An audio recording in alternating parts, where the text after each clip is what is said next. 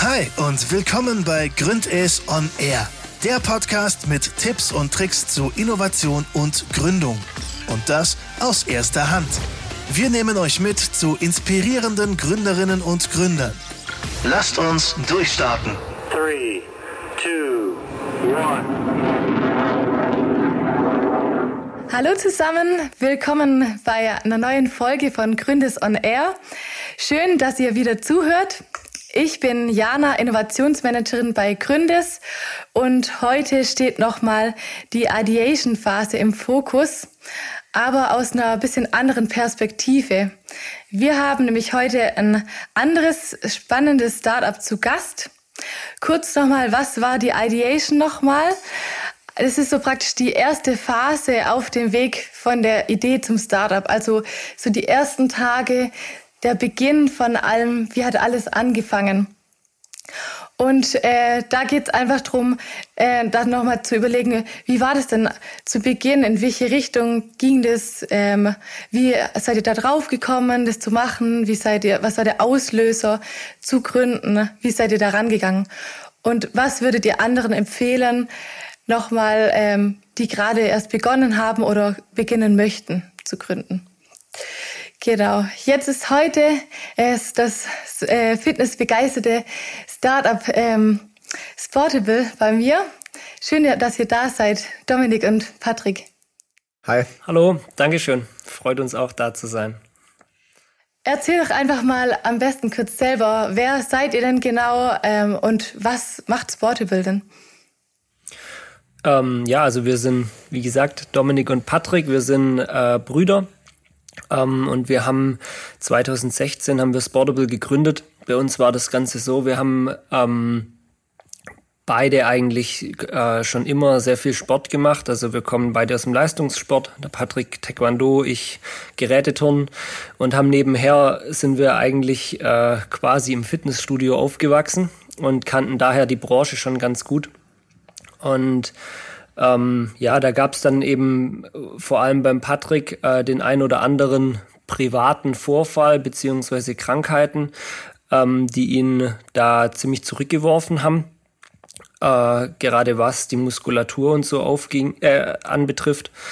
Und ähm, dann äh, hat er eben angefangen, sich vor allem sportwissenschaftlich da mehr in die Materie einzuarbeiten, um eben wieder sehr viel schneller auf sein Level zurückzukommen, das er davor hatte. Und ähm, ja, dann haben wir bei uns im Fitnessstudio eben da so ein bisschen auch versucht, dieses Wissen zu vermitteln und haben, sind da eben ja auf offene Ohren gestoßen. Es hat eben erstmal bei uns angefangen, dann bei unserem Freundeskreis, der auch dort trainiert hat. Und das sind dann immer mehr geworden. Und dann haben wir eben gesagt, okay, eigentlich wäre das ganz cool, das, da noch mehr Leute erreichen zu können. Und wir haben dann eben festgestellt, dass das Thema Personal Training eigentlich total out ist. Ähm, also klar, das, es gibt ähm, für sehr gute Personal Trainer, die äh, können super ihren Lebensunterhalt bestreiten und haben einen tollen Kundenstamm, aber es ist jetzt nicht so, wenn man jetzt in Durchschnittsfitnessstudio in Deutschland geht, das im Durchschnitt circa 1000 Mitglieder hat, dann ist es eben so, dass da wirklich ein Bruchteil davon Personal Training in Anspruch nimmt, weil ja die Zahlungsbereitschaft eben nicht da ist, in der Stunde 50 bis 150 Euro zu bezahlen. Ähm, und das bei jeder Trainingseinheit, da kommt man eben auf äh, ja, eine Summe im Monat, die ist bei manchen eben der Nettolohn, wenn man das bei jedem Training macht. Und da haben wir eben gesagt, okay, ähm, wir wollen in dem Bereich irgendwie was machen, weil wir den Leuten dieses Wissen vermitteln wollen. Und wir haben eben festgestellt, wenn wir denen einfach nur das Ganze runterschreiben, dann lesen die das nicht, weil ganz viele Leute wollen zwar trainieren, aber die wollen sich nicht komplett in die Materie einarbeiten. Das heißt, wir müssen das leichter vermitteln. Also wir haben es probiert. Genau, wir haben es probiert, aber es hat eben nicht geklappt. Die Leute lesen dann eben nicht irgendwelche Skripte zum Thema Training. Ähm, und deswegen haben wir, oder das war quasi der Punkt, wo wir eben gesagt haben, okay, wir wollen dieses ganze Wissen zur Trainingswissenschaft und zu dem, was da alles dazugehört, so demokratisieren, dass jeder den Zugang dazu hat ähm, und damit trainieren kann, ohne es wissen zu müssen. Ähm, und das war quasi ja die Geburtsstunde der Idee, eine äh, Plattform aufzubauen, die eben die Leute so beim Training unterstützt und so Tipps gibt und alles Mögliche, dass das Training eben für jeden möglich ist und eben perfekt optimiert werden kann.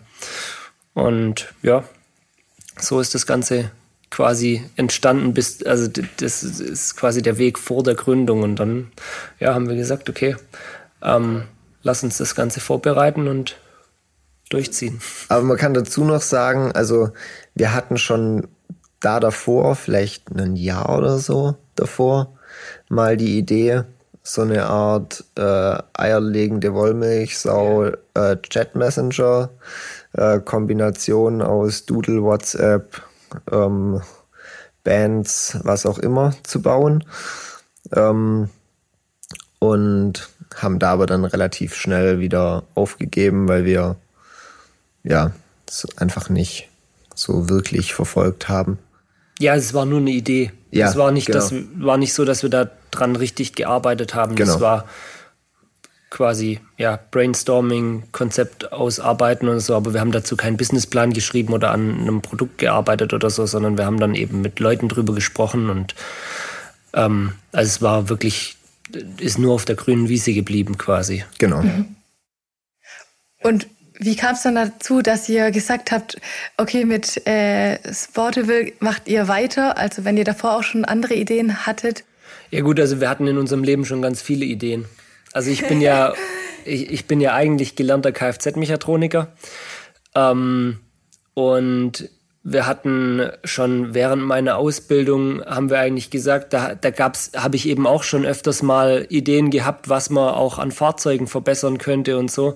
Und wir haben damals schon gesagt, okay, ähm, ein Automobilzulieferer zu werden, ähm, das könnten wir uns ganz gut vor vorstellen. Patrick übernimmt das Kaufmännische, ich das Technische. Ähm, also eigentlich haben wir schon, ja, als Teenager irgendwie so viele Ideen gehabt und Bock drauf gehabt, das irgendwann mal umzusetzen. Also es war schon immer so ein bisschen da. Ähm, und ja, da waren wir dann, also da habe ich noch nicht mal studiert, als wir dann das mit dieser, mit diesem Messenger uns überlegt hatten.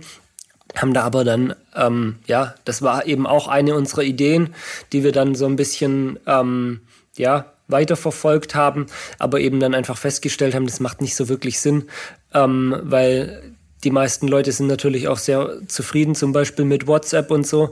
Ähm, das macht jetzt nicht Sinn, da nur weil man eine Gruppenfunktion zum Beispiel eine bessere hat äh, und quasi, quasi diese Abstimmung wie ein Doodle äh, in der Gruppe hat, äh, werden jetzt nicht äh, zig Millionen oder Milliarden Leute auf einmal umsteigen, äh, obwohl sie theoretisch mit WhatsApp zufrieden sind zum Beispiel. Und Zumindest hat uns die Idee gefehlt, wie wir das hinkriegen könnten.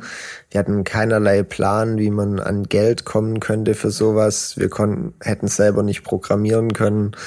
Ähm, dadurch haben wir halt nur ein paar Mockups gezeichnet und ja, und aber es ist, es ist natürlich auch extrem technisch extrem schwierig. Also das darf man nicht unterschätzen, weil man muss natürlich überlegen, was für ein Riesenunternehmen jetzt beispielsweise WhatsApp ist. Ähm, oder auch die jetzt, wenn man sich zum Beispiel Freema anschaut, das ist ja auch wirklich echt ein großes Unternehmen, die Daimler und so als Kunde haben und die haben technische Probleme. Also das ist nicht so, dass man da mit einem halben Entwickler mal kurz anfangen kann und einen Messenger aufsetzen. Ähm, ja, da denkt man mal, das wäre so leicht, gell? Ja. ja. Ja, und wie war das dann äh, bei Sportable? Das ist ja praktisch eine App für äh, Leute, die zum Fitness gehen. Jetzt gibt es ja eigentlich schon recht viele Fitness-Apps. Wo ist da euer Alleinstellungsmerkmal? Wie, wieso habt ihr gesagt, okay, da sind wir jetzt anders als andere, wir machen das jetzt? Also wodurch wir uns eben ganz klar unterscheiden, ist, dass wir eine App bieten, für die die Leute nichts wissen müssen.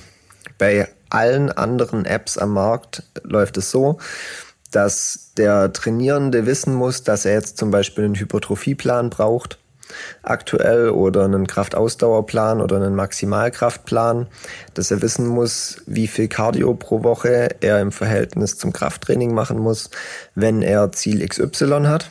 Das heißt, Das ganze Hintergrundwissen dazu muss sich derjenige anlesen, wenn er andere Apps sinnvoll bedienen möchte. Es gibt zwar auch Apps, also es gibt Apps, die kreieren einem einen Trainingsplan, wenn man sagt, ich hätte gerne einen Hypertrophieplan. Ähm, aber es gibt keine App, bei der man sagen kann, ich würde gerne dieses Gewicht bei dem Körperfettanteil haben. Ich stehe aktuell bei dem Gewicht und dem Körperfettanteil.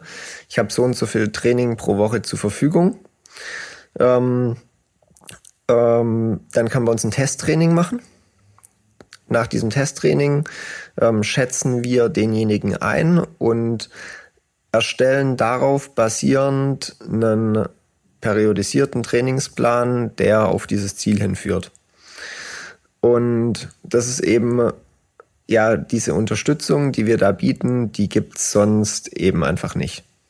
Also das ist ähm, so einmalig und das ist unser Hauptalleinstellungsmerkmal, kann man sagen. Also wir haben auch nach jedem Training ein Review, wo wir den Trainierenden ähm, abfragen bei allen Dingen, wo er von unserer Planung abgewichen ist, ähm, warum das passiert ist, wie er damit weitermachen will, geben ihm dazu Empfehlungen.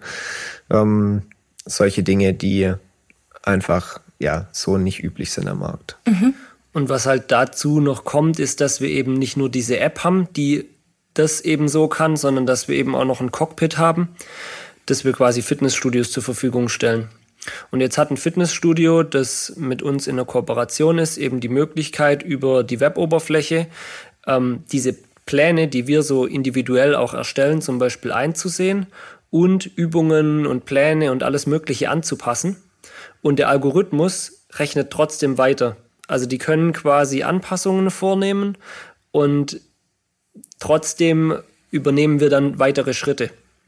Und das macht das Ganze eben extrem einfach für Fitnessstudios, weil Fitnessstudios sonst in der Regel eben mit so einer Trainerpauschale rechnen und dann vielleicht, also wenn man Glück hat, so einmal in zwölf Wochen über den Plan von den Kunden schaut.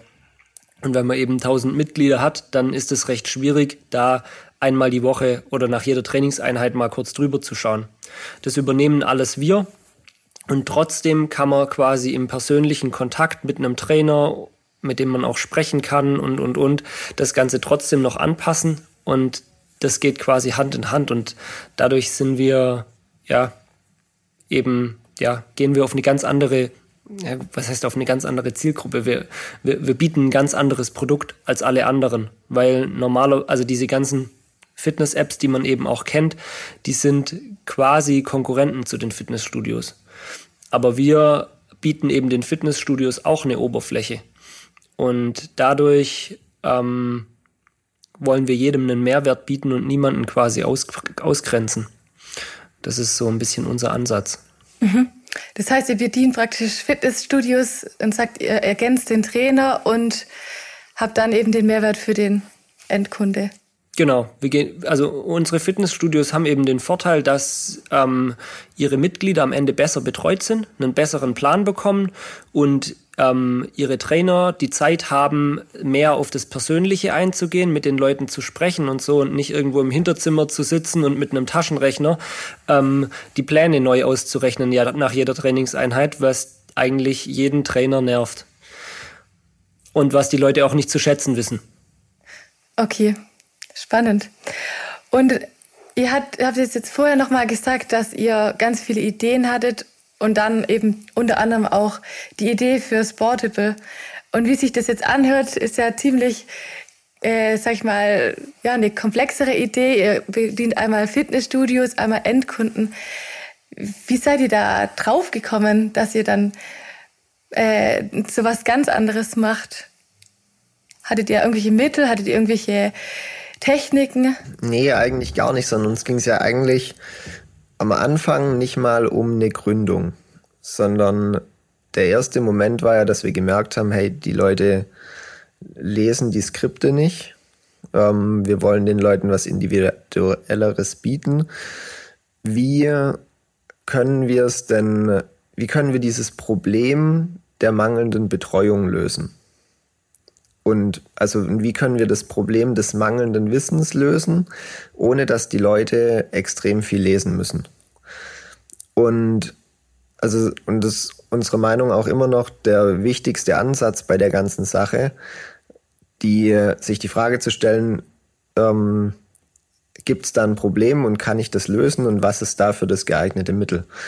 Und wir haben eben dann entschieden, mehr oder weniger, dass es ideal wäre, wenn wir eben nicht einfach nur von außen eine App ins Fitnessstudio schicken, mit der alle Leute trainieren und quasi alle Trainer überflüssig machen sollen oder sonst irgendwas, sondern dass wir den Fitnessstudios, die ja auch gerne gut betreuen wollen. Also es ist ja nicht so, dass die Fitnessstudios sich hinstellen und sagen, super, dass wir keine Kapazitäten haben, unsere Leute nicht betreuen zu können, äh, sondern die wollen ja. Und dafür wollen wir eben ein geeignetes Tool an die Hand geben, das unterstützt und das da eben ja auch Teile automatisiert, um an anderen Stellen wieder mehr Kapazität für das Menschliche zu schaffen. Mhm. Okay, spannend. Das heißt, ihr seid wirklich echt von Problemen ausgegangen und dann habt ihr von da aus weiterentwickelt. Ja, also die Sache ist ja aus dem Problem heraus entstanden, dass wir eben in dem Fitnessstudio, in dem wir da mit unseren Kumpels und so trainiert haben, eben ja zum einen das Ganze an den Mann bringen wollten und zum anderen festgestellt haben, dass ähm, eigentlich gar nicht die Kapazität dafür da ist, dass zwei festangestellte Trainer für alle Mitglieder das komplett individuell machen können. Und ja, deswegen haben wir uns quasi da erstmal auf die Suche gemacht und dann eben auch mit anderen Studios gesprochen und so. Ähm, und haben das dann eben so angefangen umzusetzen, ja. Okay. Und äh, ihr habt gesagt, dass ihr sehr Sport, sehr fitnessbegeistert seid. Würdet ihr es jetzt auch nochmal so machen, dass ihr sagt, äh, macht auf jeden Fall ein Startup in die Richtung, wo euer Interesse liegt? Oder meint ihr es eigentlich egal, wenn man ein Problem hat, dann findet man eigentlich, ist es immer gut? Definitiv. Also es ist extrem wichtig, weil, also ja, man merkt es, wenn man neue Mitarbeiter mit reinbekommt, die da keinen Hintergrund haben, die je nachdem, auf welchem Gebiet sie arbeiten und je näher sie am Produkt arbeiten, desto besser müssen sie eigentlich das Problem kennen. Ähm, und das, was wir da ja tun, ist ja quasi das Denken übernehmen beim, bei der Trainingsplangestaltung. Und das also mag jetzt anmaßend klingen, aber das geht nicht, wenn man da nicht auch die praktische Erfahrung zu hat.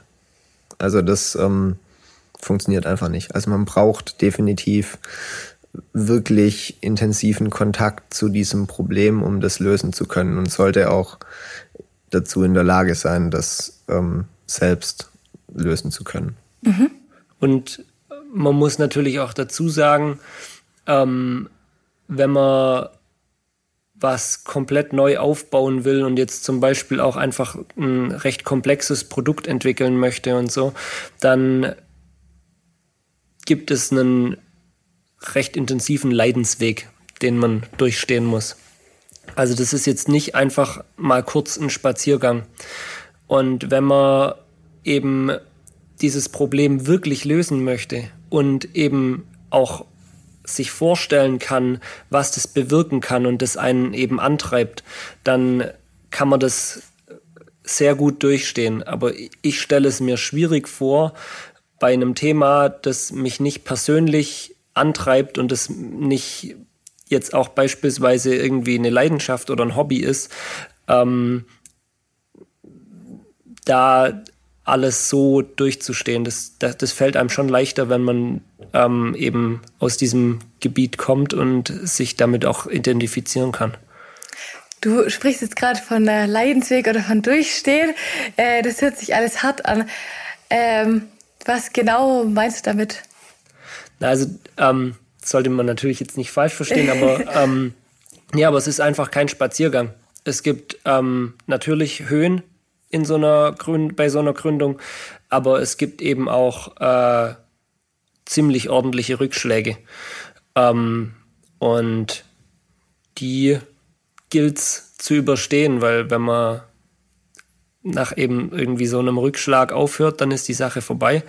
Und ähm, ich bin davon überzeugt, dass jeder Rückschläge in Kauf nehmen muss, wenn er unternehmerisch tätig sein will. Habt ihr das am Anfang so erwartet, äh, dass es so ein Auf und Ab ist? Oder wie habt ihr euch das am Anfang vorgestellt? Also wir sind nicht davon ausgegangen, dass das einfach durchläuft. Also so komplett. Aber dass es, man unterschätzt grundsätzlich die Zeit, die Entwicklung braucht. Also das ist einfach eine grundsätzliche Regel. Ähm, wenn du geschätzt hast, wie lange es dauert, dann nimmst mal zwei. Ähm und dann äh, in der Zeit hat man natürlich auch, ich sage jetzt mal, chronischen Geldmangel für sich, für die Mitarbeiter. Man befürchtet, wenn wir bis zu der und der Deadline es nicht schaffen, dann äh, geht das Geld aus und damit ist auch man ist ja auch in der Verantwortung, gerade wenn man eben auch Mitarbeiter hat, auch für Investoren. Ähm, man, Investoren sind ja nicht einfach nur, ich sage jetzt mal, irgendwas, irgendeine Fiktion, ähm, also irgendwas Abstraktes, sondern das sind auch Menschen, ähm, die da in einem vertraut haben und an einen glauben. Und die möchten man natürlich auch nicht enttäuschen und sich selbst natürlich auch nicht. Und ja, das sind so so Momente, die sind schwer vorherzusehen, ähm, wie man sich da dann fühlt. Aber also für uns kann man eigentlich trotzdem sagen, dass es sich trotzdem äh, mehr als lohnt. Ja, ähm, es ist also das Beste, was ich je gemacht habe. Also definitiv. Einfach, äh, weil das Thema euch interessiert oder? Alles. Also ja, von dem Punkt an, dass wir an was arbeiten, woran wir glauben, dann, dass wir Arbeitsplätze schaffen können. Dann beispielsweise unsere allererste Mitarbeiterin ähm, kam aus Indien, die haben wir quasi remote eingestellt, die ist mit einer Blue Card zu uns gekommen. Die hat die ersten Wochen, bis wir eine Wohnung gefunden haben, für sie bei uns zu Hause gewohnt, äh, in meinem alten Kinderzimmer. Ähm, ich habe der ihre Küche aufgebaut. Ich habe bei uns im Büro an ihrem ersten Arbeitstag den Schreibtisch zusammengeschraubt. Ähm, ein paar Monate später kam ihr eineinhalbjähriger Sohn mit ihrem Mann nach. Ähm, das sind Erfahrungen, das möchte ich nicht missen. Ähm, und auch einfach jetzt unser Team, das macht einfach total viel Spaß und auch auch wie wir mit Kunden Kontakt haben und so. Also alles.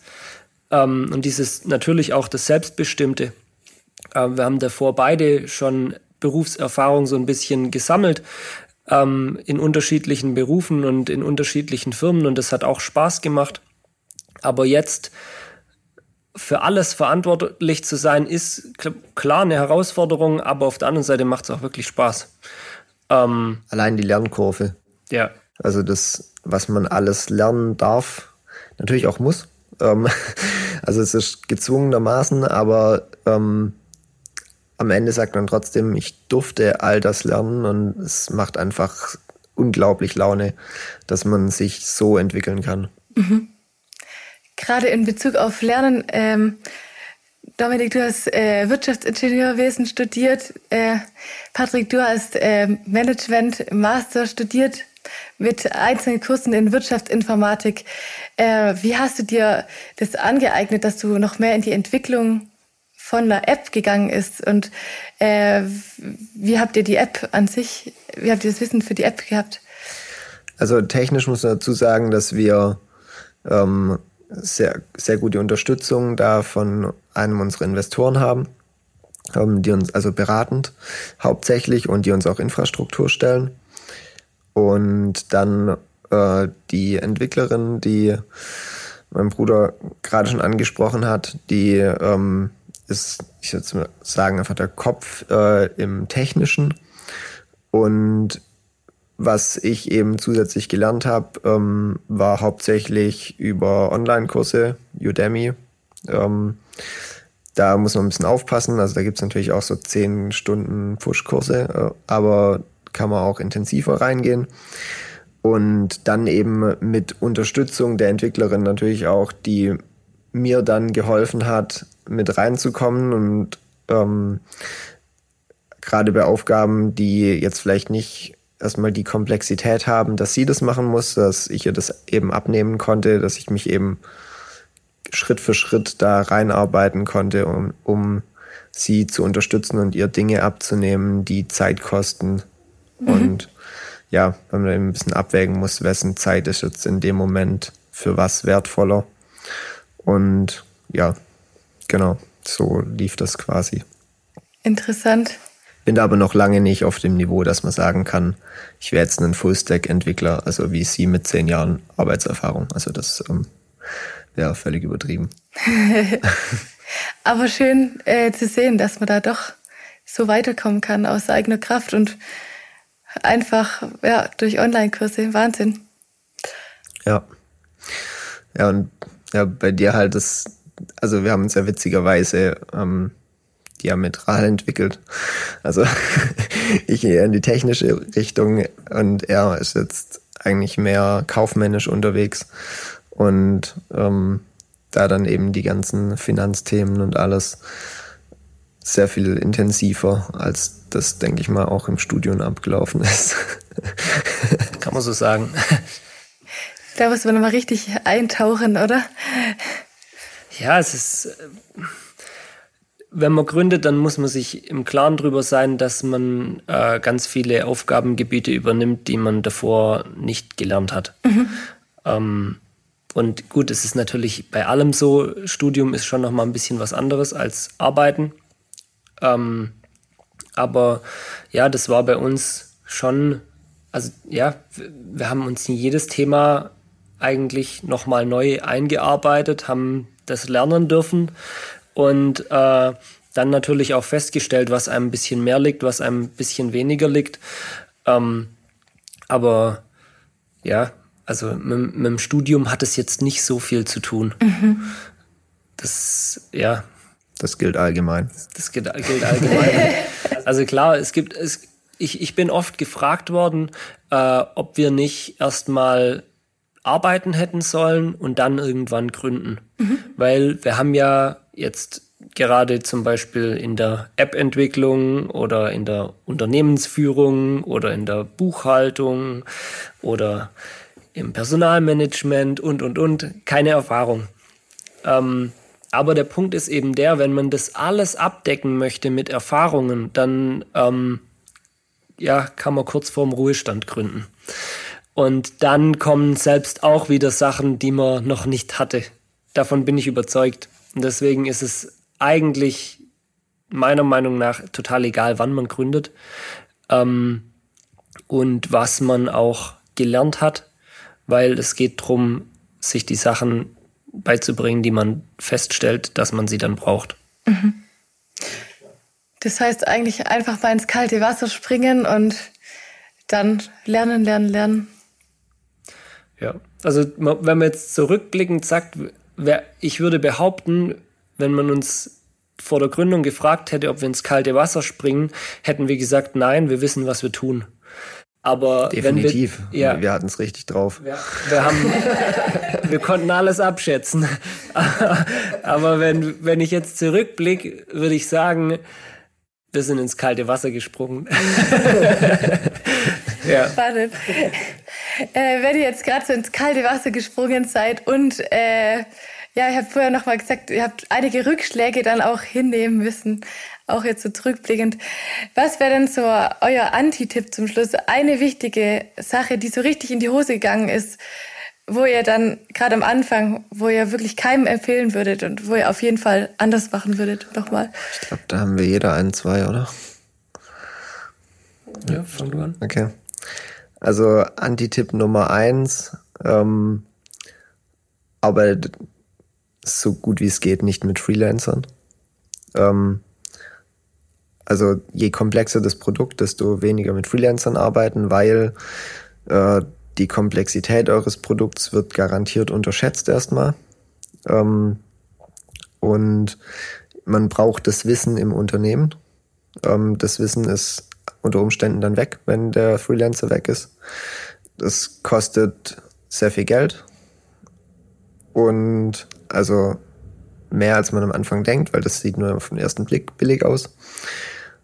Und ähm, unter Umständen passiert so wie bei uns, dass der Freelancer verschwindet, Daten abgreift und man auch äh, nicht mal für das Geld, das man bezahlt hat, was bekommt. Oh, okay. das ist schon mal ein guter Anti-Tipp. Hast du auch noch einen, oder? Also, mein Anti-Tipp wäre, denkt nicht, dass ihr das Ganze allein im stillen Kämmerchen entwickeln könnt, mit niemandem drüber sprecht und dass euch jemand die Idee klaut. Weil wenn ihr wirklich gründen wollt, dann sollte der Antrieb so groß sein, zum einen, äh, dass euch niemand die Idee klauen kann, weil ihr einfach härter dran arbeitet, dass ihr das so umsetzt. Äh, und zum anderen ähm, lernt ihr eben total viel aus Gesprächen mit potenziellen Kunden und Nutzern und allem Möglichen, ähm, wie ihr das Produkt anpassen könnt, weil die erste Idee ist nie exakt das, wie es dann auf die Straße kommt. Und ich glaube, das ist schon auch ein bisschen die Kunst, dass man, obwohl man sehr genaue Vorstellungen hat und natürlich auch nicht ständig von seinem Weg abweichen sollte, trotzdem Meinungen von außen mit einfließen lassen sollte und das eben so anpassen, dass es am Ende auch gekauft wird. Mhm. Spannend. Vielen Dank für eure Insights. Es war jetzt richtig interessant heute, fand ich. Und dann äh, freue ich mich, wenn ihr vielleicht mal wiederkommt in die Gründer Spaces. Ihr habt ja vorher noch die Gründer Lounge angeschaut. Und bis bald. Danke fürs Zuhören auch. Vielen Dank. Danke, dass wir da sein durften. Das war der Gründes On Air Podcast. Vielen Dank fürs Einschalten und bis zum nächsten Mal.